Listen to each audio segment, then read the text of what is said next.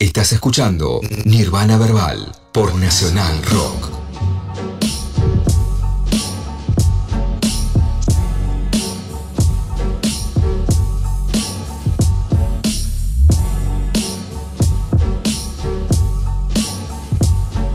Seguimos, eh, señoras y señores, en Nirvana Global, eh, gracias a nuestro héroe, eh, nuestro héroe del whisky, eh, acá Manu Basile, eh, tenemos de vuelta transmisión porque se había caído en un momento, así que le agradecemos su sacrificio. Eh, que ha hecho por todos nosotros eh, como sociedad, como país, como nación. Eh, y agradecemos a Bere también que ya regresó con nosotros también ahora, este, por esta, toda esta paciencia que nos estuvieron, estuvieron teniendo con Dalila también. Eh, y eh, quiero contestarle a la gente que está en el chat, que ahora viene Fede, pero todavía no llegó. Claro, Nosotros no cuando podemos, llegue, claro. No es que lo tenemos acá encerrado en operación por uruguayo y que no lo dejamos salir al aire. Pasá, Fede, pasá, vení, vení. Porque no está, no está, no está. No se puede, Ay. chicos, así. Eh, cuando llegue, les prometo que lo hacemos pasar al aire, no se preocupen. Pero mientras tanto, en la dulce espera, vamos a hablar de otra gente, Piola, así como Fede, no uruguayos en este caso, este, porque eh, nos toca hablar de los Beastie Boys, que eh, es una de las bandas, diga lo que diga quien sea que quiera decir lo contrario, es una de las bandas más importantes del hip hop estadounidense un énfasis muy fuerte en la palabra banda, por supuesto. Eh, y eh, estamos hablando, aparte, no necesariamente de eh, una cuestión de los mejores del hip hop, no. Estamos hablando de más importante por una cuestión de trascendencia. Desde ya, vale aclarar esto y vale que quede aclarado por el resto de mi columna, que mucho tiene que ver con que sean blancos. Sí, por supuesto que tiene que ver con eso, claramente. Así funciona este lamentable planeta La Tierra. Eh, sin embargo, es importante decir que eh, son eh, posiblemente una de las bandas más importantes del hip hop estadounidense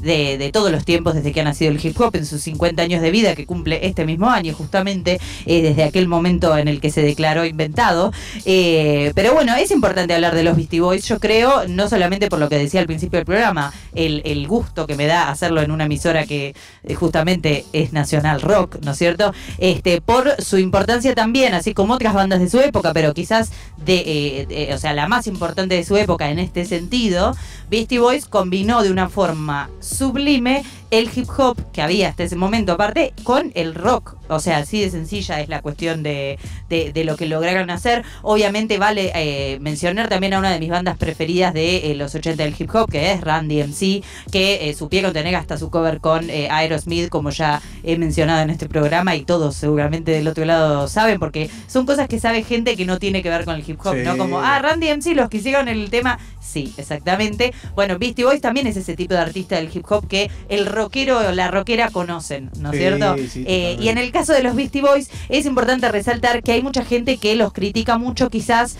porque eh, a mi criterio, obviamente no todas las críticas van por este lado, pero hay mucha crítica sí que tiene que ver con esto, de eh, quizás medir a los Beastie Boys con la vara de eh, un género o un subgénero del hip hop que no les pertenece. Es decir, no podemos medir a los Beastie Boys contra alguien que hace algo totalmente distinto a los Claro. Beastie Boys, ¿no es cierto? Dentro del mismo hip hop. Y eso creo que pasa con muchos artistas. Creo que los Beastie Boys es uno de los casos más emblemáticos de eh, fines de los 80, principios de los 90 en este sentido. Porque obviamente uno eh, o una caracteriza, si se quiere, lo que hacen los Beastie Boys como hip hop. No en todos los casos, pero sí en una gran parte de su eh, antología, si se quiere, de su discografía, realmente eh, va por ese lado, eh, lo que ellos exploraban y construían iba por ese lado, fueron pioneros, entre otras personas, entre otras agrupaciones, en cosas que son muy... eh, pertenecientes a la identidad de lo que era el hip hop estadounidense por aquellas épocas. Entonces me parece que no hay ningún tipo de discusión, a mi criterio válida, de si los Beastie Boys hacían hip hop o no hacían hip hop. Para mí es evidente que sí. Más hoy en día, quizás lo, con el revisionismo histórico del 2023 podemos decirlo, que igual con el día del lunes medio cualquiera, ¿no? Pero importante decirlo que justamente hoy es un momento en el que el hip hop ya creo que no ha dejado de, eh, ningún género con el cual no eh, generó algún mestizaje. Claro. Eh, entonces hoy en día podemos quizás tener la mente más clara en ese sentido, pero eh, hubo mucha crítica y sigue habiéndola de si hacían o no hip hop, que para mí, para mí, Flor Viva, no es algo demasiado válido. Pero bueno, sin embargo, lo que traje para hablar acá no es tanto eh, de ese tipo de críticas ni de esas cosas para hablar de los Beastie Boys, sino para repasar un poquitito quiénes eran y más que nada, porque yo creo que es algo bastante sabido en el mundo de la gente que escucha o no a los Beastie Boys o que los tiene cerca en su mapa musical, eh, es sabido un poco quiénes son, como más o menos los ubica, algún video vio. Sí, este, sí. Entonces, como que bueno, más allá de eso, lo que me interesaba era explorar un poquitito su especie de legado, como qué, qué es lo que nos aportaron, qué es lo que sigue vigente de lo que nos aportaron y especialmente repasar un poco la eh, persona que fue, lamentablemente fue y no es Adam Biauch, a.k.a. MCA, eh, que para mí eh, dejó una huella bastante importante en el hip hop desde su lugar. ¿Y con qué me refiero? ¿A qué me refiero? No con qué. ¿Con qué me refiero? ¿A qué me refiero con esto? Justamente desde el lugar de una persona blanca de clase media de Nueva York. Desde ese lugar dejó un montón de cosas importantes y eso no es necesariamente algo negativo, ¿no, No, es claro. cierto? Por supuesto que nosotros acá siempre nos encargamos quizás de resaltar lo que nosotros nos parece más valorable del hip hop, que es la y de su gente y de la gente que lo generó y genera y va a seguir generando, que es esto de de la nada hacer algo, ¿no es cierto? Pero también es importante valorar otro tipo de, de aportes a lo que es el hip hop, este que aparte sería hipócrita no hacerlo, eh, y, y más que nada con lo, lo importante que ha sido la influencia de los Beastie Boys y de Adam Biauch para el resto de este, los años que, que le siguieron dentro de la cultura hip hop a los Beastie Boys. Entonces me parecía importante particularmente traer eso, pero en principio, para no adelantarme, para no quedar así en offside, está bueno repasar que los Beastie Boys originalmente eh, tenían otra formación. Eh, en principio había eh, una persona que luego abandonó, digamos, la banda, que es John Berry, muy incipientemente, cuando era, si se quiere, los proto Beastie Boys, dejó la agrupación, este, pero que también pasó algo que siempre me parece importante resaltar, y no solo a mí, sino a los mismísimos Beastie Boys, que hoy en día, este, tanto Ad Rock como Mike D lo siguen diciendo, es algo que no le, no le escapan a esto, que es que ellos tenían una mujer en su, eh, en su original gru- agrupación, que es una mujer que no es que decidió irse porque, eh, bueno, no me gusta lo que estamos haciendo y yo personalmente tengo esta opinión, entonces me voy, sino que es una mujer que ella ha explícitamente dicho, y estoy hablando de Kate Schellenbach, eh, ella explícitamente dijo que no se fue tanto por decisión propia como sí por una cuestión de eh, sentirse por fuera del proyecto en un montón de cuestiones. Ah, ok. Que es algo que eh, todas las mujeres, este, quizás, o no sé si todas, pero asumo que la, amplísima mayoría les ha pasado en diferentes proyectos, en la vida, en diferentes ámbitos, pero que es algo en el hip hop bastante, bastante común también. Entonces las pibas que están dentro del hip hop lo van a saber reconocer también muy bien. Que es esto de no necesariamente irte porque vos querés irte, sino porque eh, sentís que te fueron, ¿viste? Como Claro. que sentís que Ya de base eran los Beastie Boys, ¿no? Me parece Claro, bueno, igual eso, o sea, sí, pero a la vez como que era un poco un chiste en ese Claro, momento. claro, Después claro, dejó de ser un chiste cuando la realidad era un poco que ella quedaba excluida de una cantidad de cosas, de una cantidad de toma de decisiones, ni siquiera eh, de, de toma de decisiones eh, mercantiles, sino más bien artísticas incluso, este y de un montón de representaciones que hacía la banda que quizás justamente no eran una representación de eh, el, el total de la agrupación, evidentemente.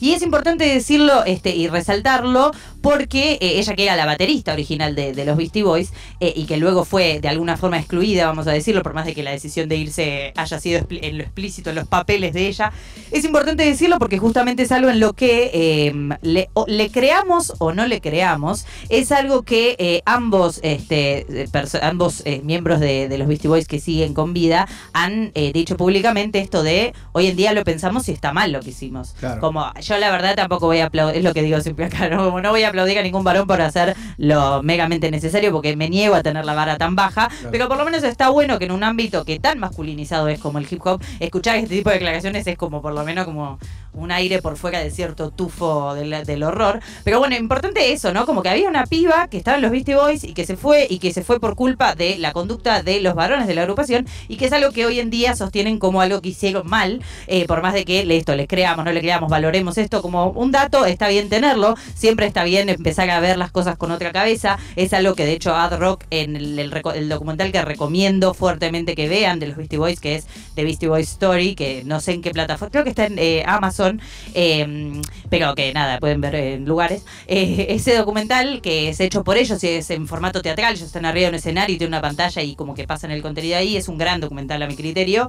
Eh, obviamente autorreferencia, autobiográfico si se quiere, entonces tiene sus cosas, pero muy interesante. Este, y ellos como que empiezan, em, hacen un repaso de su historia y una de las cosas que mencionan es esto eh, de, de Kate y de todo lo que pasó. Así que está bueno también marcarlo, pero lo siento es que eh, los integrantes que se conocen como los oficiales, si se quiere, Beastie Boys, eh, son eh, MCA, Ad Rock y Mike D, que como les decía, eh, MCA, lamentablemente, a.k.a. Adam eh, falleció en el año 2012 después de luchar contra un cáncer terminal bastante horrible, pobre. Y ese, ese trío fue el que llegó a la fama, si se quiere, ¿no? Como que toda la etapa previa, antes de ser ese trío, era todo lo underground. Claro. De hecho, este, la banda se formó como con un pedazo de otra banda, que eran los eh, Young Aborigines o jóvenes aborígenes. eh, a la hashtag apropiación. ¿no? Sí, sí, Eh, pero, pero al mil por ciento, ya no vamos a decir que no. totalmente descarada aparte. No, Sí, bueno, hay que decirlo también.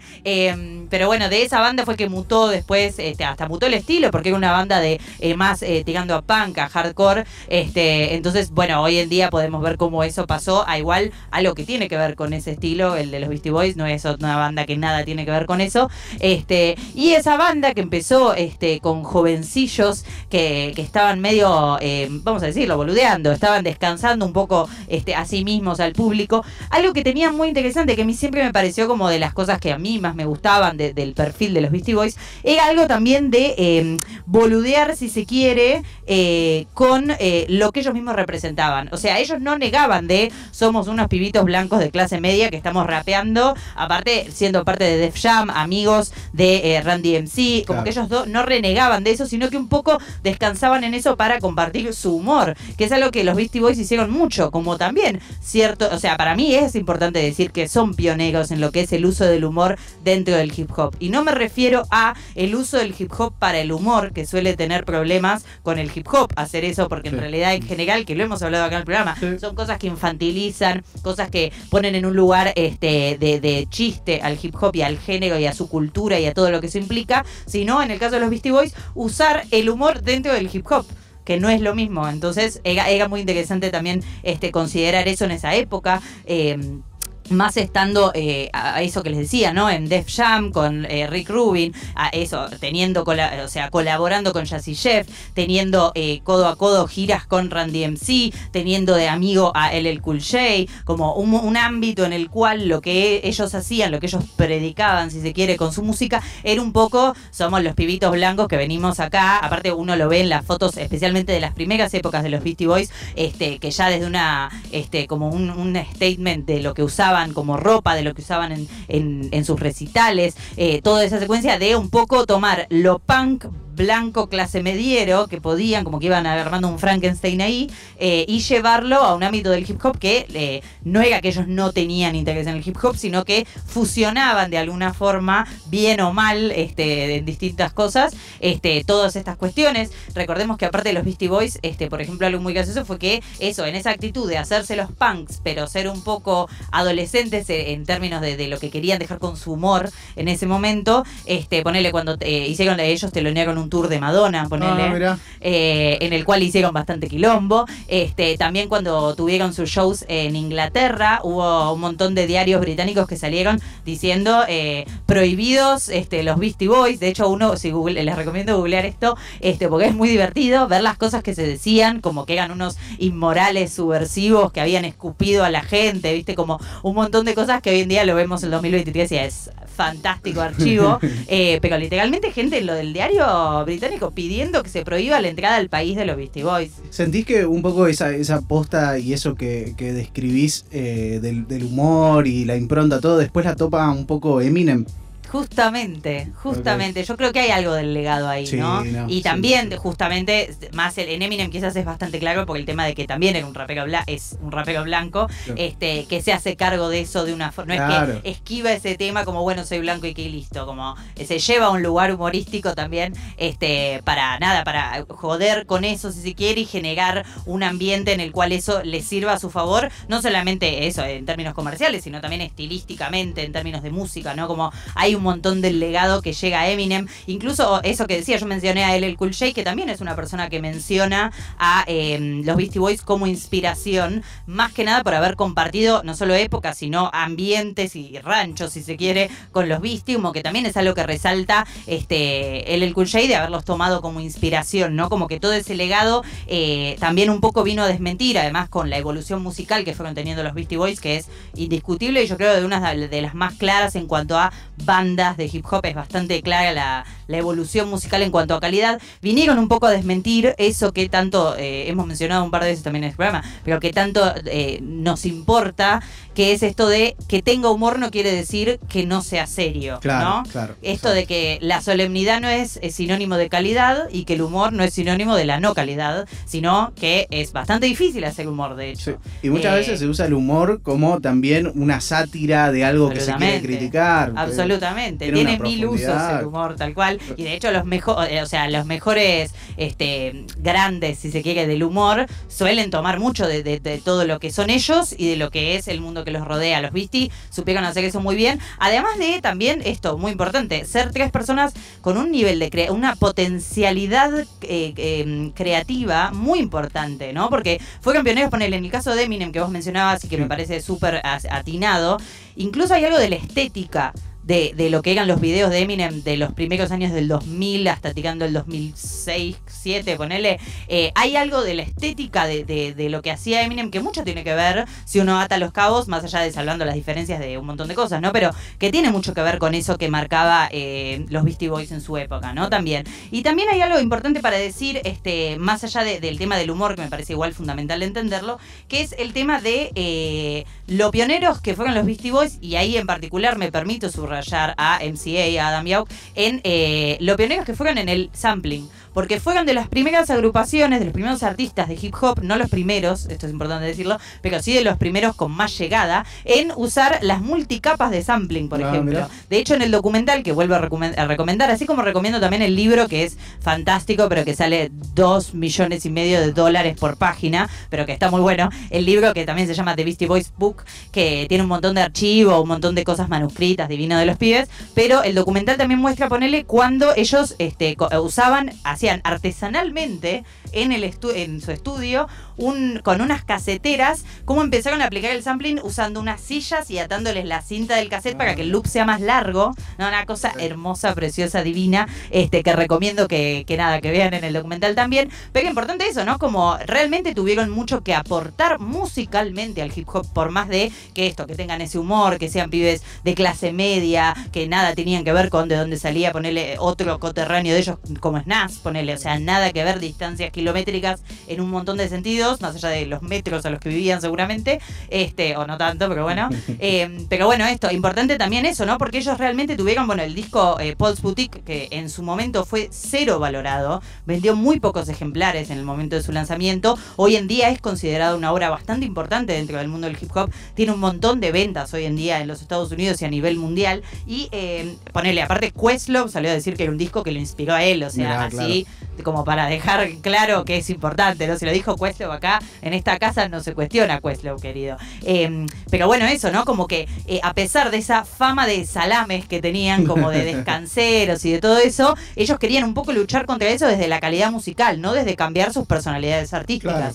Entonces lo que pasó fue que salió Paul's Boutique, que fue un disco que ellos se internaron, aparte viajaron a la costa oeste, se internaron en una casa en Los Ángeles, porque es un disco muy claramente inspirado por Nueva York, de todas formas, por más de las influencias que, que tuvo por haber sido grabado del otro lado del país. Este, y justamente, además de aplicar un montón de cuestiones que ellos estaban este, tratando de un poco eh, fermentar musicalmente, también lo que pasó fue que habían aplicado a full el tema del sampling, el tema de este sampling con muchas capas, y ahí es importante mencionar que eh, tuvieron también la mano de la producción de los Dust Brothers, que son de la costa oeste y que eran de la costa oeste, y que em, también, ¿no? Como saber este, conectarse con gente clave fue clave para los Beastie Boys en particular para seguir evolucionando, porque algo que caracterizó mucho a los Beastie Boys y en particular a MCA fue la, la exploración, ¿no? La búsqueda de cosas nuevas, la búsqueda de em, ser hábil en eh, técnicas nuevas. Eh, y por eso quería también hacer un mini foco antes de cerrar la columna en eh, Adam Yauk que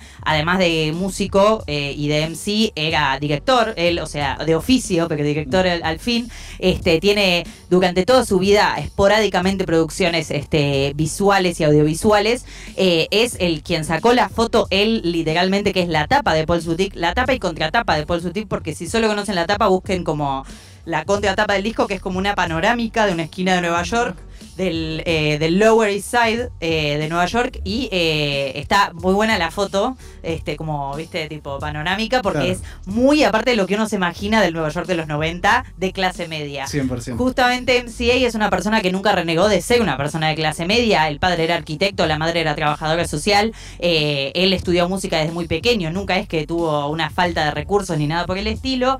Y eso, entró al hip hop como quizás algo podemos atar de lo que pasó acá en Argentina. Citamos a Juan Data, que en este momento, este, esto del primer contacto de mucha gente que estaba más del lado del punk o del hardcore con el hip hop, porque había ciertos círculos y espacios que un poco se compartían también, este, salvando las distancias de cómo fue la historia acá y allá. Este, y además es una persona que esto en su exploración no iba solamente por una exploración musical, que es algo muy importante para Adam Yauki, que fue quien fue como la, lo que mantuvo junto a los Beastie Boys, juntos a los Beastie Boys en momentos en los que casi se rompe ese vínculo musical. Eh, sí, su- fue su intriga, su curiosidad, su hambre de hacer música lo que tentó al resto de los pibes y que pudieran seguir adelante, sino además su exploración en un montón de otros sentidos, porque también hay que reconocerle a Adam Yauk que más allá de que uno pueda coincidir o no coincidir con un montón de cosas, él este, fue una persona que exploró mucho desde lo teológico y desde lo político, este, su propia identidad, que es lo que él mismo pensaba, que es lo que quería construir, eh, tuvo su conversión al budismo, él había sido criado, eh, la madre era judía y el, no, la madre era católica y el padre es judío, si no me equivoco, la, eh, pido disculpas si era al revés, pero algo así, pero su educación no había sido religiosa eh, y él se convirtió al budismo, ¿no? Como Mirá. una familia bien diversa, Sí, sí, sí, mal. este, y a partir de, de esa exploración y de sus viajes, porque obviamente tenía mucha intriga en ese sentido, como tenía con todo lo otro que hemos mencionado, este, él fue una persona que, eh, por ejemplo, eh, fue uno de los como ma- mayores colaboradores y figuras importantes del movimiento de independencia tibetana, cuando justamente lo que peleaban las personas que, que estaban en ese movimiento era la, la no, el no anexo de... eh, eh, de, de- a China, digamos, este, del Tíbet. eh, y bueno, a partir de eso tuvo cada vez más, eh, se, involucró cada vez en mayor forma en cuestiones políticas. Incluso recuerdo que en unos MTV eh, Music, Music Awards, Sí. no me acordaba si era video o no music, eh, los MTV Music Awards dio un discurso en el que condenaba algo que, por ejemplo, eso ¿no? a nosotros nos parece totalmente no sé si totalmente, pero un poco bastante lógico, condenar a uno cuando nos lo cuentan las guerras estadounidenses en todo lo que es los países musulmanes. Pero vieron que los yanquis no lo hacen esto, porque no están informados de esa forma en absoluto. Y fue muy importante en el momento, y más en un ámbito comercial y musical, como son los premios de MTV, ¿no? Eh, y de parte de una persona que viene del palo del hip hop, o en todo caso del como medio eh, rock, hip hop, este, todas esas fusiones, este, decir ahí en el discurso, por ejemplo, que que condenar y repudiar las eh, guerras y las invasiones estadounidenses en los países árabes por búsqueda de recursos y con to- denunciando todas las muertes de inocentes y un montón de cosas. Entonces es una personalidad artística que, más allá de que eso uno esté de acuerdo o no con cosas, es una personalidad artística muy interesante y es una persona social y políticamente influyente dentro de sus círculos y de lo que es el hip hop, que a veces de lejos parece ser algo apolítico, pero que quizás haciendo zoom un poquitito, ni tanto tampoco, se puede notar que es algo profundamente político, Claro. aunque no sea partidario, ¿no? Claro. Entonces es súper interesante y recomiendo que eso, que vean un poco este el documental, que eso creo que está en Amazon Prime, si no me equivoco, pero si no, Google, que se llama este, The Beastie Boys Story, también el libro que se llama The Beastie Boys Book. Y recomiendo, por supuesto, escuchar a los Beastie Boys, que es lo que vamos a pasar a hacer a continuación. Eh, y que, consolando a la gente del chat, ya está Fede acá, que la gente está desesperada. No sabes lo que es esto, ¿eh? Están queriendo echar del estudio, están pasando cosas. Así que, si les parece, escuchamos un par de temitas de los Beastie Boys y enseguida seguimos con más Nirvana Verbal.